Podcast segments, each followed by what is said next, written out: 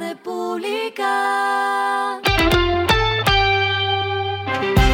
Al final de la jornada, esto es lo que debes saber sobre el comportamiento de los negocios, las finanzas y la economía. Las movidas de hoy fueron. La aplicación Rappi iniciará la acostumbrada preventa del día sin IVA cuatro días antes a la fecha establecida para esta jornada especial. Del 7 al 10 de marzo, las categorías de tecnología, moda, libros, bebés, niños y deportes estarán libres de impuesto. Mascotas y Bichos se financió con 450 millones de pesos a través de Ascenso. Esta es la segunda emisión de deuda del e-commerce, completando así 600 millones de pesos financiados a través de la comunidad colaborativa de inversionistas. Copiloto, una plataforma 100% digital y autogestionable, fue habilitada a partir del 28 de febrero como intermediador del sistema de interoperabilidad de recaudo electrónico vehicular por parte del Ministerio de Transporte para el manejo y recaudo de los peajes electrónicos. Lo que está pasando con su dinero. Ya es tradición, todos los 5 de cada mes sale el dato de inflación y mañana el DANE revelará si los analistas tienen la razón al proyectar el IPC anualizado entre 7,2% y 8%. Estas cifras usted las sentirá en su bolsillo porque son los alimentos los que más se encarecen en un largo listado de sectores. A pesar de que el gobierno autorizó el arancel cero para 165 productos y así aliviar el precio de todos estos artículos, el pulso del encarecimiento lo está ganando hasta ahora la guerra en Ucrania, que encarece el petróleo y todos los servicios que se derivan de él, y el paro armado del ELN que bloquea pasos y carreteras. Los indicadores que debe tener en cuenta. El dólar cerró en 3.806,11 pesos, subió 34,34 pesos.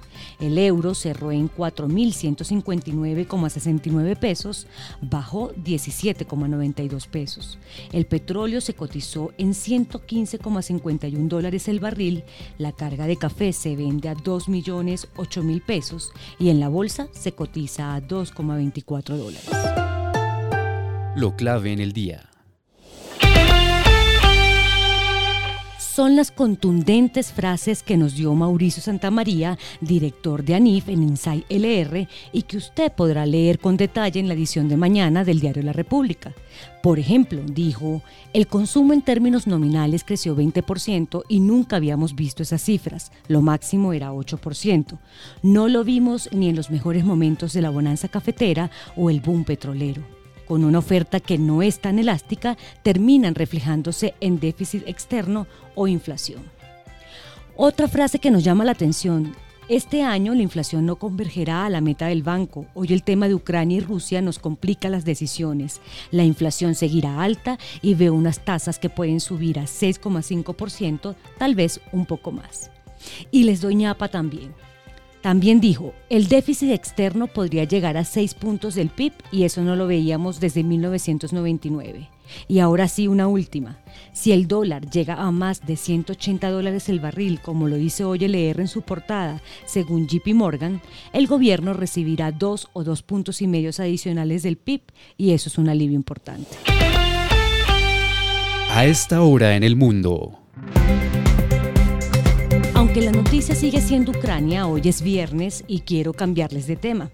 Entonces les hablaré de Apple, que fijó el 11 de abril como la fecha límite para que los empleados corporativos regresen a las oficinas. Los trabajadores deberán estar en los edificios corporativos al menos un día a la semana a partir de esa fecha. Y el respiro económico tiene que ver con este dato. La República. Si es empleador o está buscando trabajo, esto le interesa.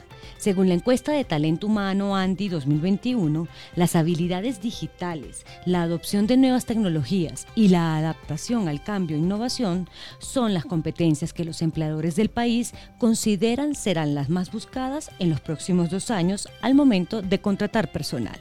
La República. Y finalizamos con el editorial de mañana, la destrucción del tejido empresarial.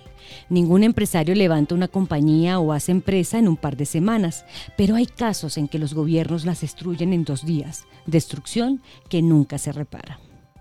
Esto fue Regresando a casa con Vanessa Pérez.